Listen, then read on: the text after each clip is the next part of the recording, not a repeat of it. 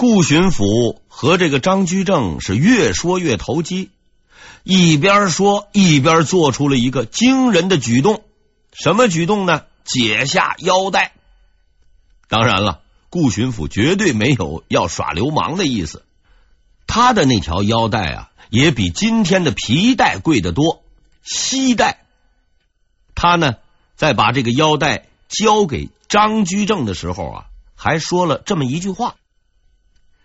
你将来是要系玉带的，我这一条配不上你，只能暂时的委屈你了。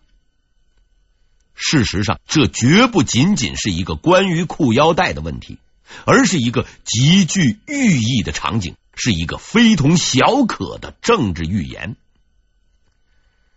在明代，那衣服不是能随便穿的。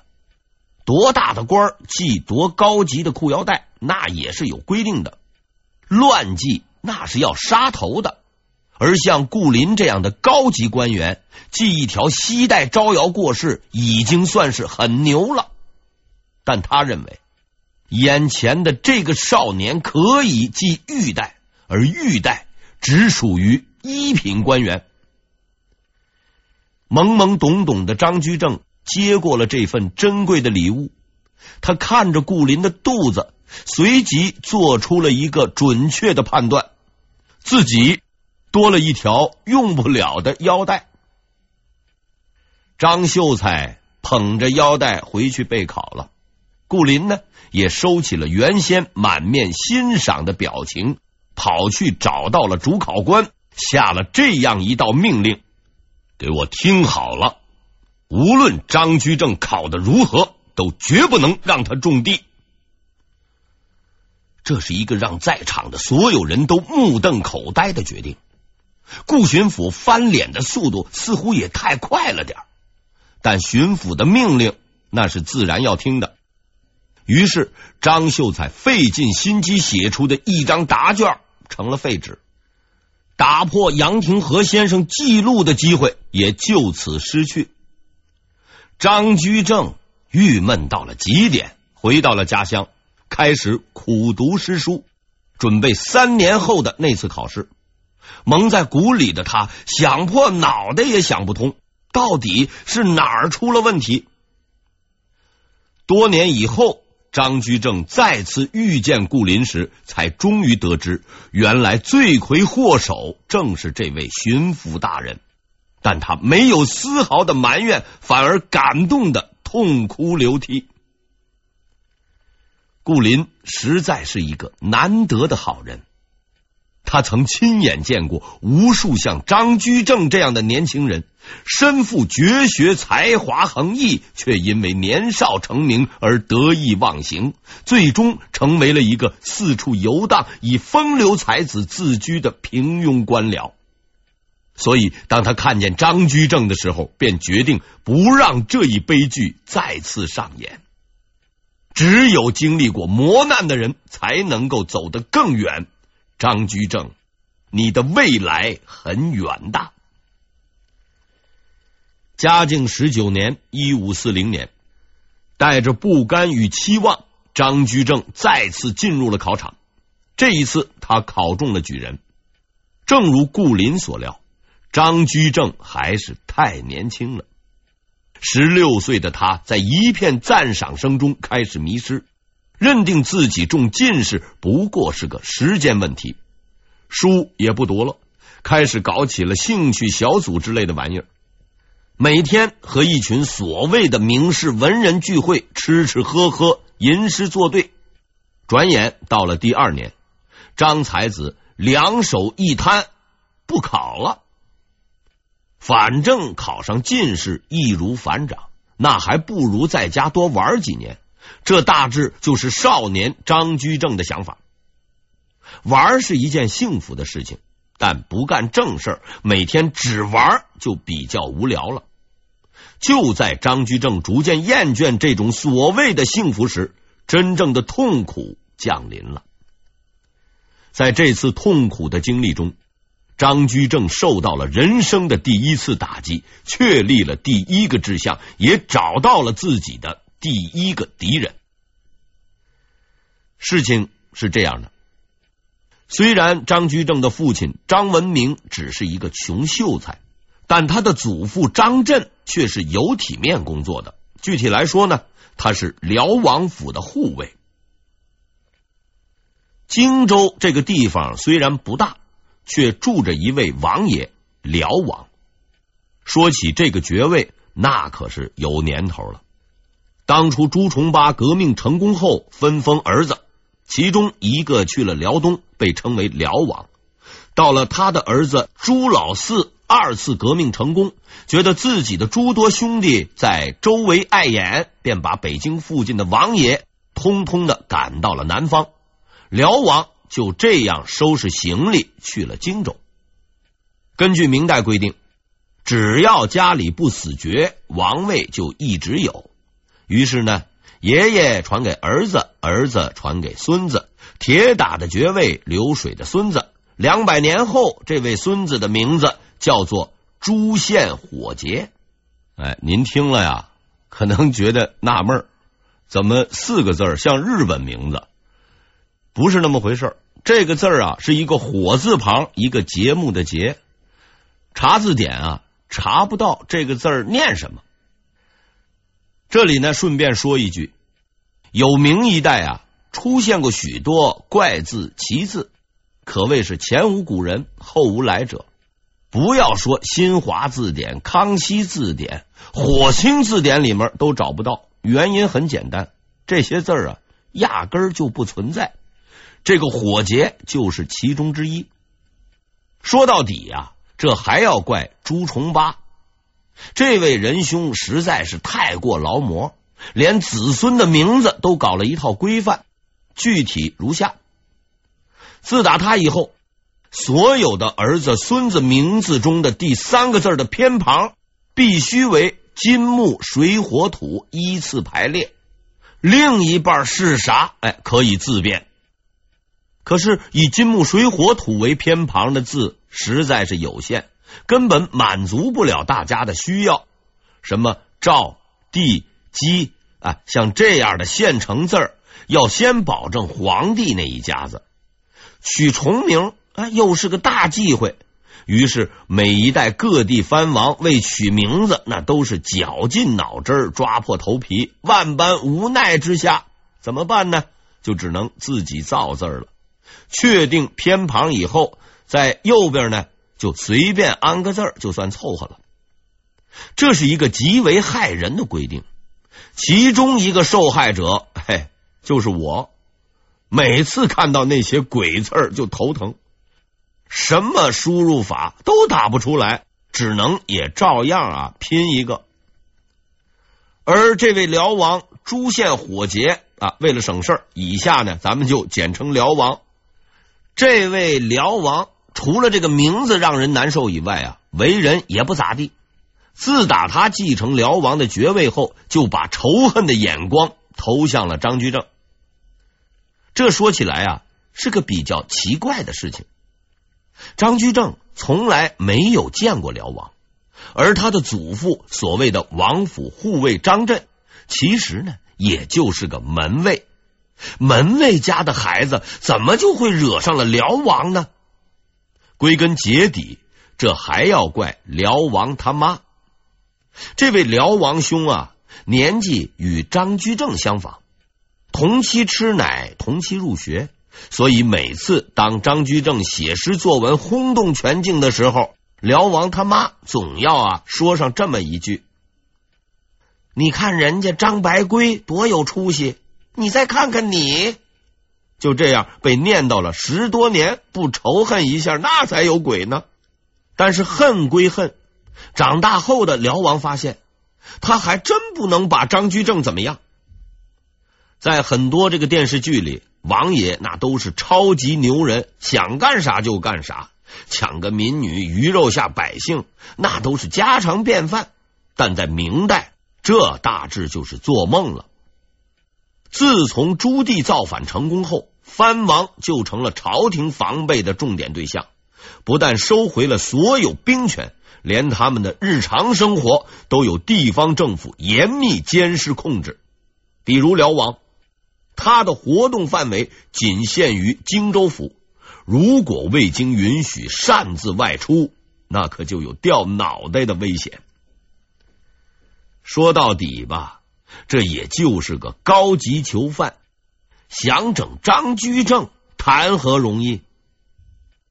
但是这个仇恨的力量是强大的。当张居正正洋洋得意招摇过市的消息传到辽王耳朵里时，一个恶毒的计划形成了。不久之后的一天夜里，护卫张震被莫名其妙的叫进了王府，然后呢，又被莫名其妙的给放了出来。中间发生过什么事情，实在是无法考证，但结果十分清楚。回家不久就死去了，这是一个疑点重重的死亡事件。种种迹象表明，张震的死和辽王有着很大的关系。对此，张文明和张居正自然也清楚，但问题在于，他们能怎么样呢？虽说藩王不受朝廷待见，但人家毕竟也姓朱，是皇亲国戚。别说你张神童、张秀才、张举人，哪怕你成了张进士、张尚书，你还能整治王爷不成？这就是辽王的如意算盘。我整死了你爷爷，你呀、也只能干瞪眼儿。虽说手中无兵无权，但普天之下能治我的只有皇帝，你能奈我何？张居正亲眼目睹了爷爷的悲惨离世，却只能嚎啕大哭，悲痛欲绝。也就在此时，年轻的他第一次看到了一样东西——特权。所谓特权，就是当你在家酒足饭饱，准备洗脚睡觉的时候，有人闯进来，拿走你的全部财产，放火烧了你的房子，把洗脚水泼在你的头上，然后告诉你这是他的权利。这就是特权。在特权的面前，张居正才终于感受到。他之前所得到的鲜花与赞扬是如此的毫无用处。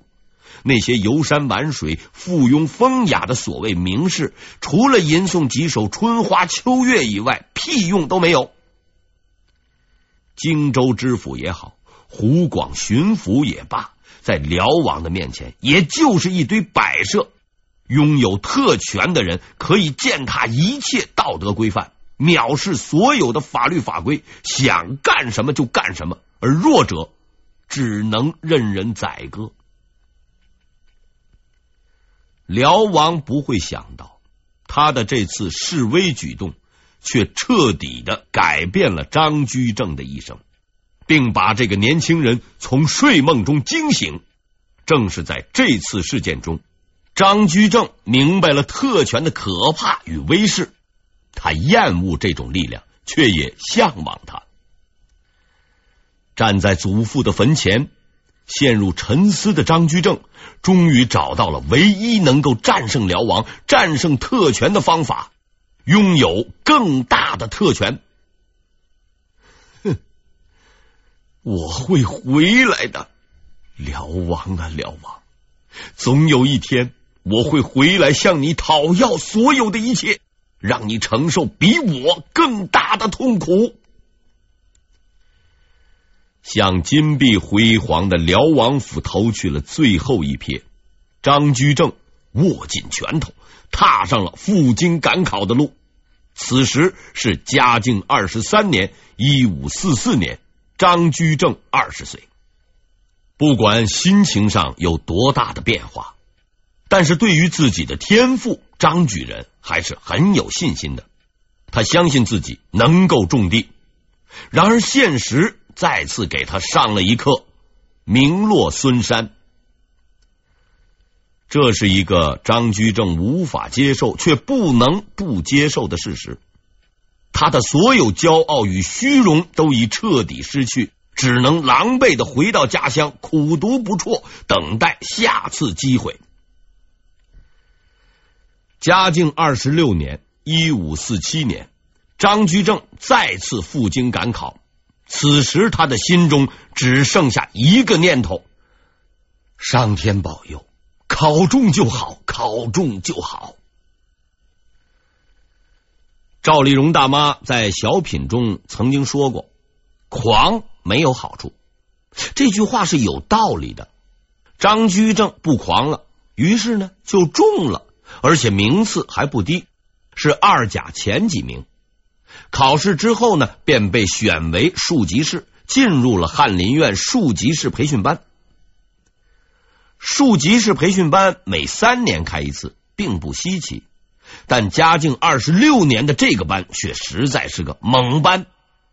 班主任是吏部侍郎兼翰林院掌院学士徐阶，学员中呢。除了张居正外，还有后来的内阁成员李春芳、殷世瞻等一干猛人，可谓是豪华阵容。正是在这个培训班里，张居正第一次认识了徐阶。虽然此时的徐阶已看准了张居正，并打算把他拉到自己门下，但对于这位似乎过于热情的班主任，张居正却保持了相当的警惕。除了日常来往外，并无私交。十分滑稽的是，张居正虽然对徐阶不感冒，却比较喜欢严嵩。在当时的他看来，严大人六十高龄还奋战在第一线，且精力充沛、神采奕奕，实在是让人佩服的紧。所以在此后的两年中，纵使夏言被杀，可怜的班主任徐阶被恶整，他呢也从未发出一言一语表示同情。恰恰相反，他倒是写了不少赞扬严嵩的文章，每逢生日还要搞点贺词送上去。对此，徐阶也无可奈何，但他相信总有一天，这个年轻人能够体谅到他的一片苦心。上天没有让他等得太久。嘉靖二十九年（一五五零年），张居正与严嵩决裂。在这一年，庚戌之变爆发了。张居正眼看着蒙古兵来了又走，走了又来，放火又抢劫。严大人呢，吃了又睡，睡了又吃，就是不办事。做人不能无耻到这个地步。张居正愤怒了，对严嵩的幻想也随着京城外的大火化为灰烬。他终于转向了徐阶。此时，徐阶的职务是礼部尚书兼内阁大学士，已经成为了朝廷的高级官员。在张居正看来，他是可以和严嵩干一仗的。可几次进言，这位徐大人却只是笑而不言。对严嵩也百般依从，毫无反抗的行动。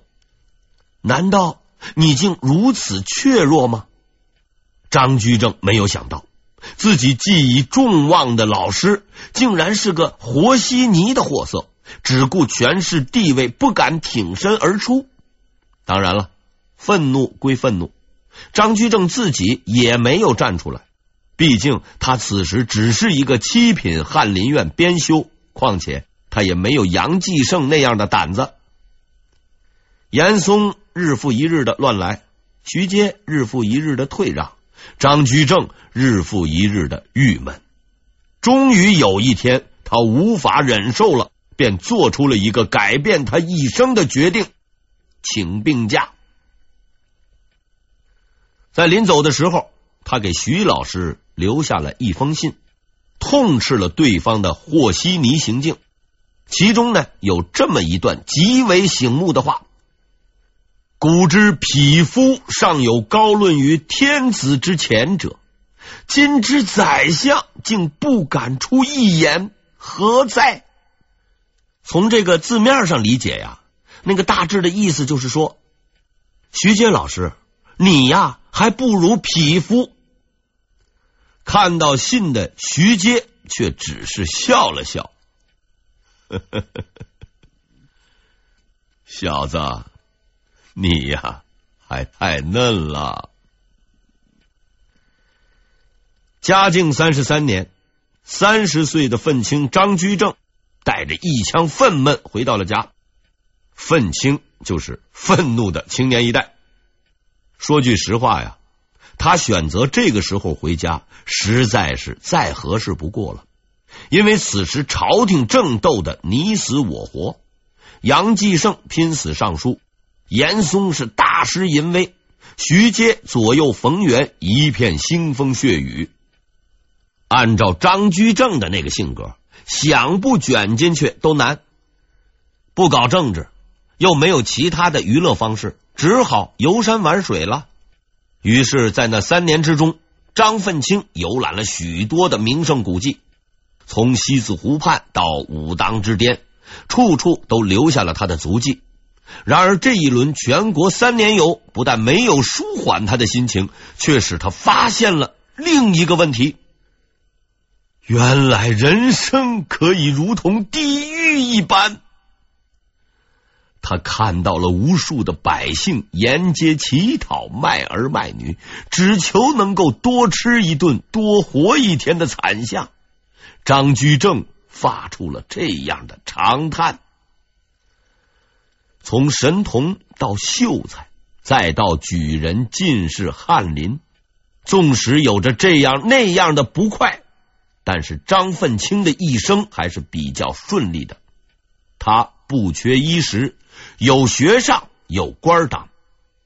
而当他游历各地，亲眼目睹民间惨状之后，才明白了这样几个真理：比如，一个人如果没有土地，就没有收入；没有收入，就没有食物；没有食物，就会开始变卖家产，从家具、房子到老婆孩子，到了卖无可卖，就会去扒树皮，树皮扒完了。就去吃观音土，而观音土无法消化，吃到最后人就会死。